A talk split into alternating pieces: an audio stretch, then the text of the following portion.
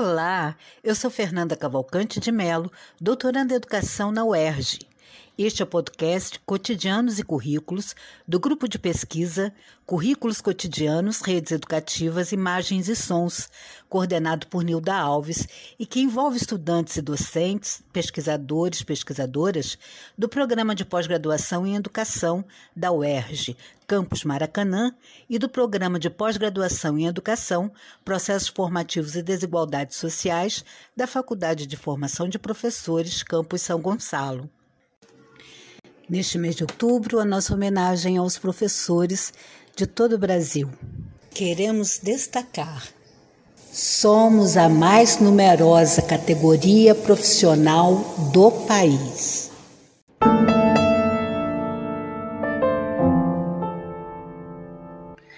Nesta série você ouve também uma música de Fernando Moura.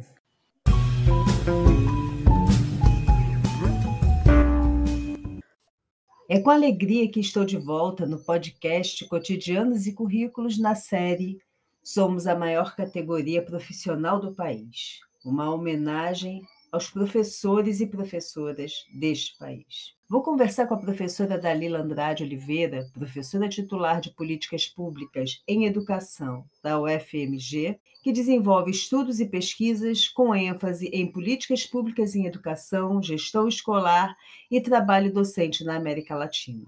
Gostaria, antes de começar esta conversa, com uma citação de Maturana, em seu livro Emoções e Linguagem na Educação e na Política.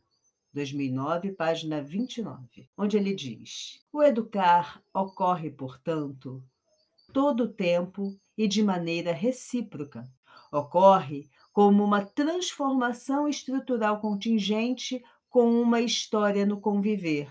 E o resultado disso é que as pessoas aprendem a viver de uma maneira que se configura de acordo com o conviver da comunidade em que vivem. A educação como sistema educacional configura um mundo e os educandos confirmam em seu viver o mundo que viveram em sua educação.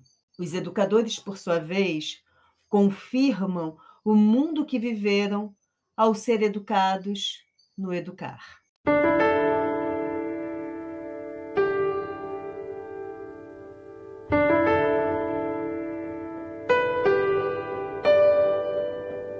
E aí agora a conversa com a professora Dalila de Andrade, só para explicar, né, que vocês vão perceber que tem alguns ruídos na nossa transmissão, é porque essa conversa com a professora Dalila foi feita pelo Zoom e a internet estava um pouco instável.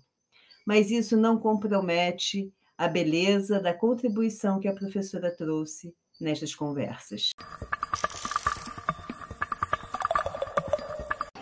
Essa, essa frase, nós somos a maior categoria nesse país, ela indica, primeiro, que a gente é uma profissão que, felizmente, cresce, cresce no Brasil, cresce no mundo, embora agora cresça a, a ritmo mais lento, quando a gente considera a educação básica, mas ela teve um crescimento muito grande no Brasil, sobretudo a partir da década de 80, com a expansão da educação básica, com a ampliação do direito à educação. Nas últimas décadas, é, nós continuamos a vivenciar esse crescimento, mas ele vai mudando de setor. Por exemplo, hoje aumenta muito mais esse atendimento na educação infantil, então a gente passa a ter um tipo de, é, de professora que atua mais que atua na educação infantil e que demanda uma outra formação e que é uma natureza de trabalho também diferente. E também passamos a ter nas últimas décadas, é, nas duas últimas décadas, um crescimento considerável na educação superior. Mas é, é muito importante dizer, na realidade, eu comecei falando do lugar de quem pesquisa a profissão docente, é, mesmo sendo docente, e depois posso comentar da minha, da minha experiência pessoal nessa profissão, exercitação, mas eu entendo que é muito diferente quando a gente fala da profissão docente, é, se referindo a quem trabalha em escolas, né, em creches e escolas, portanto, na educação básica, já que a educação básica no Brasil compreende a creche a escola, o ensino fundamental de nove anos, o ensino médio de três anos. E quando a gente pensa é, atuação do, no ensino superior, então, um professor, uma professora do ensino superior, sobretudo se ele trabalha numa universidade, e especialmente se ele trabalha numa universidade pública, as condições de trabalho dele, mesmo a natureza do trabalho dele, é muito diferente, eu diria que radicalmente diferente do, das condições e da natureza do trabalho de quem está em escola. Meu objeto de pesquisa são professoras e professores que trabalham em creches e escolas eh, no Brasil. E quando a gente pensa nessa categoria numerosa, quando a gente fala dessa categoria numerosa, normalmente nós estamos nos referindo a quem atua na, em escolas, na educação básica. Então, um, um, outro aspecto importante de dizer sobre, de pensar a respeito disso, de ser uma categoria tão numerosa, é que também ela é uma categoria numerosa que emprega mulheres, que emprega majoritariamente mulheres. Então, isso dá a ela um aspecto muito específico.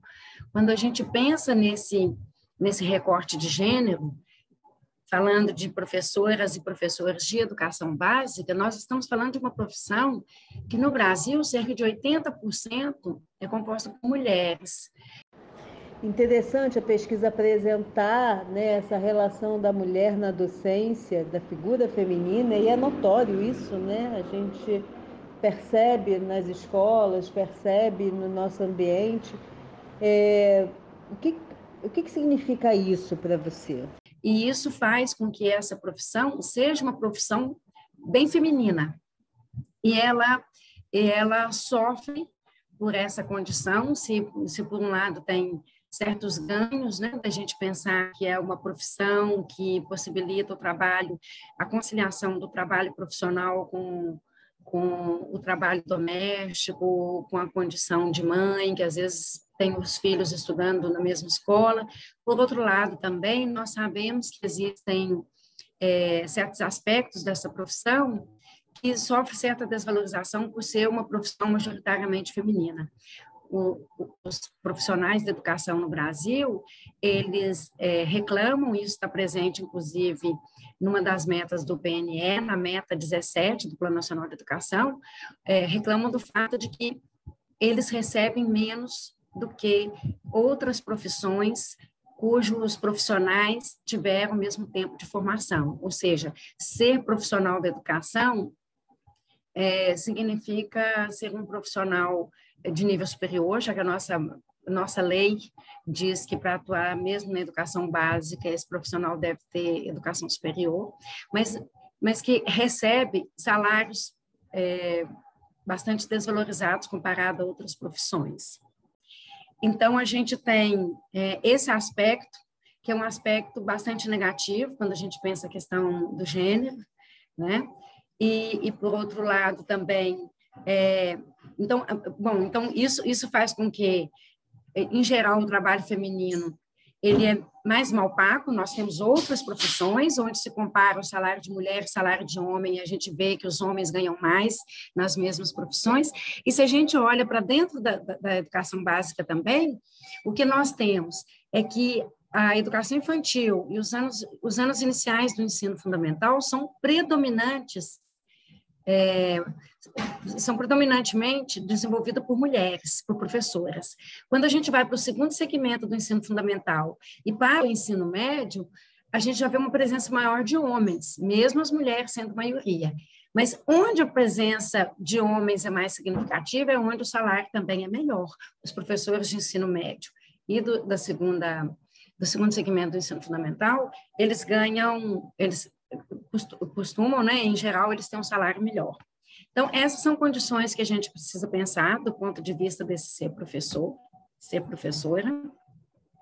E essa é, é, é uma batalha também que ela não é só do Brasil, quer dizer, é uma questão que no mundo inteiro a gente discute. Hoje tem uma discussão no mundo sobre a atratividade da profissão docente, o fato de que o saber docente não é valorizado, aquela ideia de que é, esse saber que é, que é próprio da docência, que é ensinar alguém, repassar para alguém, transmitir para alguém um conhecimento que não fui eu que desenvolvi, essa, esse tipo de trabalho, esse tipo de, de relação é pouco valorizado.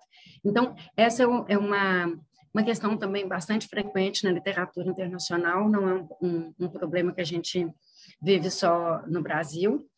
Mas também, é, eu acho que outro aspecto que a gente precisa re, é, ressaltar quando pensa do ponto de vista dessa categoria tão ampla e cujos empregos continuam crescendo, é que também existem muitas estratégias é, pra, para que esses empregos não cresçam tanto e para que esses empregos não sejam bons e para que esses empregos é, não sejam é, estáveis e bem remunerados. Eu vou, eu vou explicar o que eu estou falando. Se não é que tem é, uma máquina do mal pensando contra a profissão docente, mas é que as reformas que a gente viveu na educação nas últimas décadas, em âmbito internacional, é, e que no Brasil é, não foi diferente, elas são, foram reformas marcadas por políticas que desestruturaram muito o modelo de profissão que a docência tinha.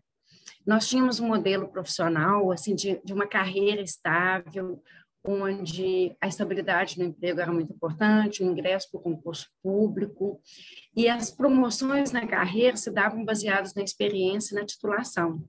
À medida que as pessoas iam formando e se titulando, elas iam é, recebendo melhores salários. O que a gente tem visto nessas reformas mais recentes, nas políticas que se implantaram no Brasil, sobretudo a partir dos anos 90, mas que foram ganhando muita força nos, nos últimos 15 anos nos estados e municípios brasileiros, e que, e que nós nomeamos de a literatura, né, nomeia de políticas de accountability, enfim, que são essas essas políticas baseadas na avaliação é, externa, em que os professores passam a ser premiados, bonificados pelo desempenho dos seus alunos. Essas políticas acabaram por é, fragilizar bastante essas condições dessa profissão.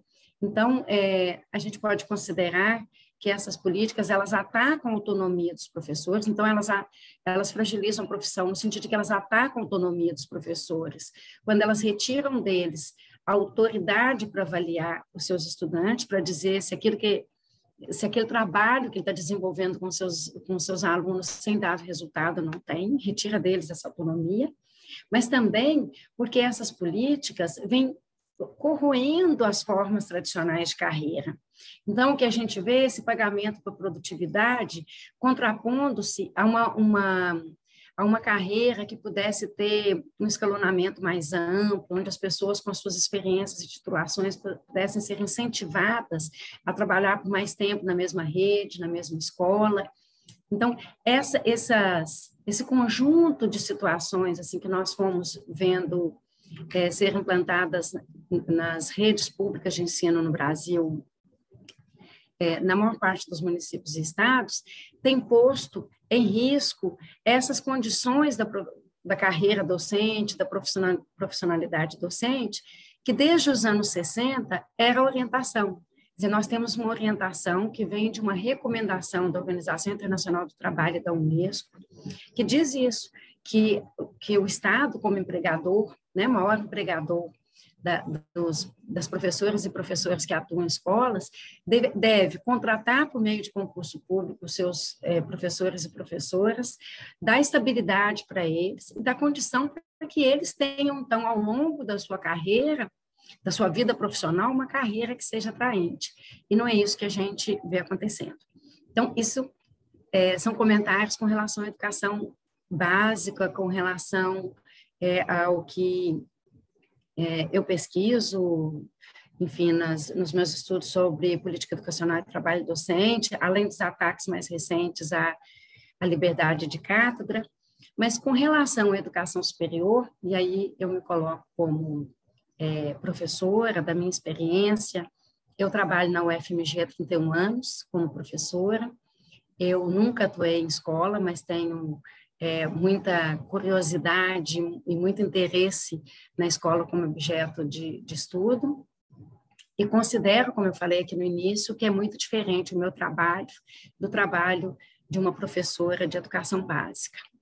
Como professora de uma universidade federal é, mais de 30 anos, eu atuo muito mais na pesquisa do que na docência. Se eu for eh, contar as horas que eu me dedico pesquisando, lendo, desde, desde lendo, indo mesmo a campo, analisando algum dado quantitativo, publicando, eu gasto muito mais tempo na pesquisa do que, do que na docência. Essa docência também ela é um pouco misturada com orientação, ou seja, com o que a gente faz na pós-graduação, é, orientando os nossos estudantes mestrado, doutorado, até em nível de pós-doutorado. Mas, é, do ponto de vista pessoal, eu me sinto muito realizada profissionalmente. Eu fiz uma escolha que eu considero correta, eu eu sou formada em ciências sociais, eu me considero socióloga, trabalhei quatro anos como socióloga assim que eu formei, e depois acabei entrando para a vida acadêmica, ainda no meu mestrado, e não me arrependi de ter feito essa opção, de ter vindo para o campo da educação. Eu costumo brincar que eu tinha um furor pedagógico tão grande, tão intenso, que as cinco primeiras turmas que eu lecionei, eu fui para a ninfa dessas turmas, e olha que eu lecionava lá no segundo período, então essas turmas se lembravam de mim ao final da, do seu curso, significa que eu marquei a, a, a existência desse, desses estudantes, pelo menos naquele momento, pode ser que hoje já não se lembrem mais de mim, e, e esse é um trabalho que me realiza muito.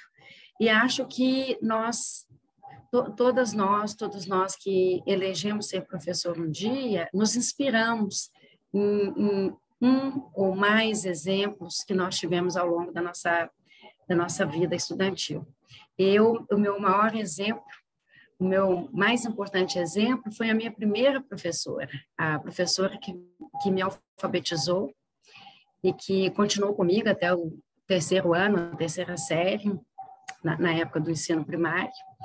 É, eu tive uma, uma transferência muito grande, assim, eu, eu admirava muito, é, até minha letra se parece com a letra dela, enfim, então eu acho que é, sempre que eu pensava no ser docente, eu pensava nessa pessoa e na grande empatia que ela desenvolveu comigo e certamente com a maioria dos estudantes que ela teve.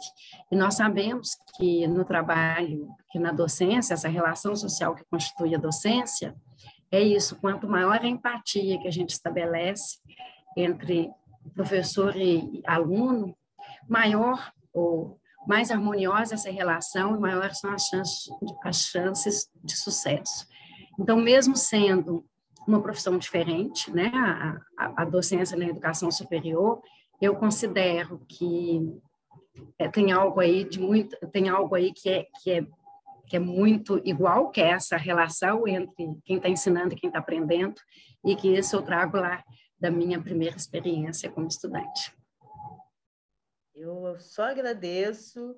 Fiquei curiosa de saber qual foi a professora aqui. Ela ainda tinha Andrade no nome, eu falava não. Então é.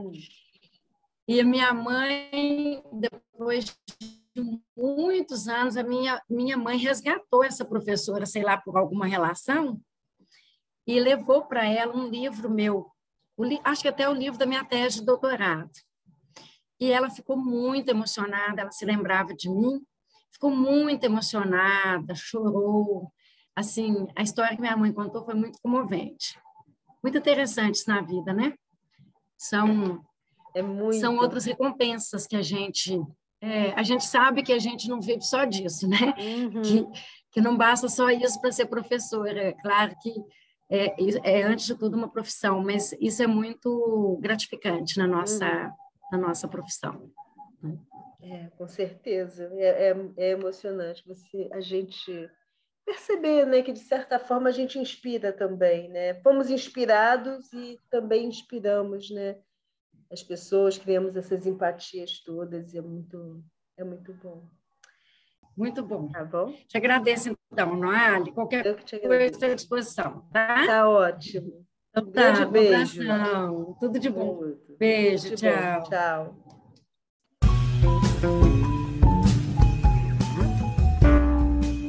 Esta série tem a supervisão de Fernanda Cavalcante de Mello, que sou eu, a coordenação geral é de Nilda Alves. Na parte técnica estão Newton de Almeida, Isadora Águida, Júlia Lima. Fique agora com Fernando Moura, do disco Mundo Piano, minuto 13.